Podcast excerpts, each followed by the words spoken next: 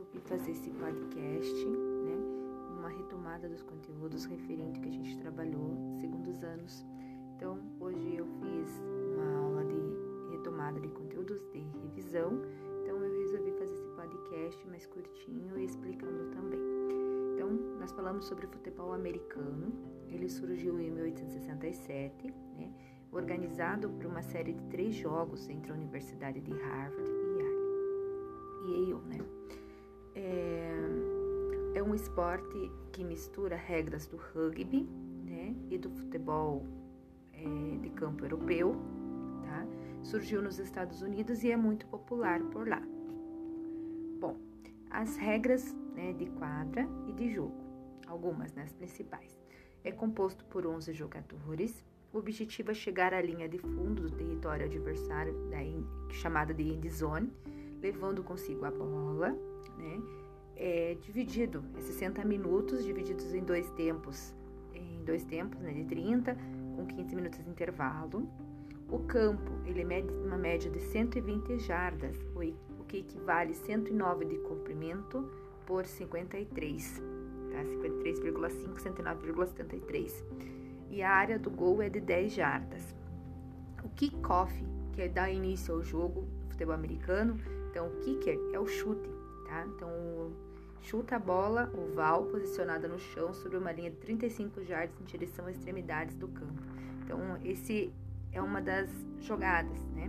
A outra é bem conhecida, o quarterback, né? É, que é o principal jogador de, de armar as jogadas, né? O principal armador do time, atacante e armador. Então, o que, que acontece? Ele passa a bola por baixo das pernas dele e joga pro, pro outro integrante da equipe. Então, é, esse também é o início de jogo, tá? Que é um half. É, jogadas e posição. Jogador de futebol americano mais famoso do planeta é o Tom Brady e Aaron Rodgers, tá? É,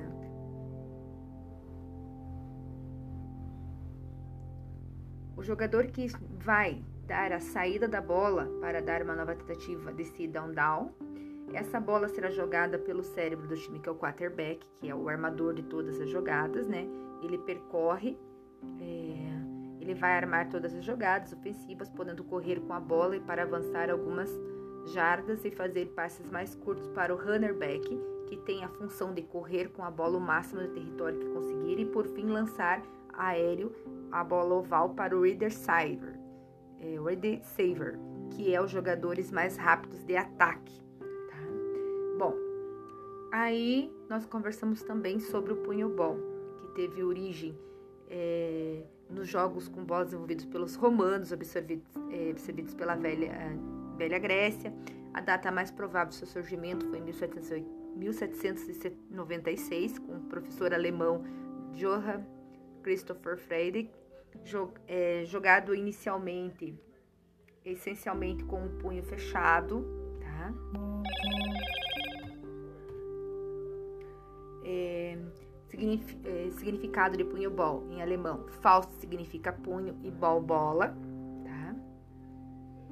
Bom, nós conversamos também sobre as regras do punho ball. Cada equipe tem cinco jogadores, três reservas, né, que são trocados livremente tá? É, a rede fica a 2 metros de altura para o sexo masculino e 1,90 para o sexo feminino. A quadra é retangular, medindo 50 de comprimento por 20 de largura. O jogo tem a duração entre 3 a 5 sets de 15 pontos. Não existe lei da vantagem. Eu até expliquei o que, que era essa lei da vantagem. Que até 1998 no voleibol tinha a lei da vantagem. Só era ponto quando o jogador, é, a equipe estava é, sacando. Então, se a equipe estava sacando e derrubasse na quadra adversária, era ponto. Agora, se fosse a outra equipe que estivesse sacando e derrubasse, é, a gente, é, outra estivesse sacando e a gente derrubasse na quadra deles, a gente ganhava o direito à bola. Tá? Então, essa era a lei da vantagem. Então, não existe a lei da vantagem no punho-ball, também como não existe mais no vôlei, né? Até 1998 existia. A partir dessa data, né, é, caiu essa lei. Então, toda a equipe tem direito a três toques na bola, somente com o punho antebraço, e, e é permitido que a bola quique é, uma vez no chão, tá? Então, é, falamos sobre os jogos e brincadeiras que surgiu com os Homens das Cavernas, através das competições por habitação, né, o, quando eles caçavam, eles desenhavam nos períodos das cavernas, então eles analisavam o tamanho da caça. A gente conversou sobre o que é um jogo sensorial, que trabalha os sensores, um jogo motor, que desenvolve os movimentos físicos, o jogo de raciocínio, que trabalha a questão do cérebro. A gente falou, focou bastante no xadrez, né, que foi o jogo que a gente trabalhou. É, inclusive, vocês vão ter nessa atividade que vai estar avaliativa, vocês vão ter uma jogada de xadrez para vocês desenvolverem ali, né? Então, o brinquedo cantado, que são cantigas de roda, tá? É, a recriação, que é o ato lúdico, o ato de brincar, então a palavra lúdico vem brincar. Jogo cooperativo, então todos se ajudam pelo mesmo objetivo, e o competitivo, todos disputam o mesmo objetivo, tá? Falamos então sobre o xadrez que surgiu na, na Ásia, né? mais especificamente é, na China. É, na verdade, ela surgiu na Índia, de um, de um jogo chamado Chaturanga, e daí ele se espalhou pela Rússia, pela Ásia, pela Pérsia, Europa, é, porque eles tinham essas rotas comerciais, e daí ali foi lá na China, foi desenvolvido com o nome de xadrez, com as peças e tal. Então, por exemplo, conversamos sobre as peças do xadrez também, né? Nós temos o rei, que ele caminha para todos os lados somente uma casa, a rainha que caminha para todos os lados quantas casas quiser.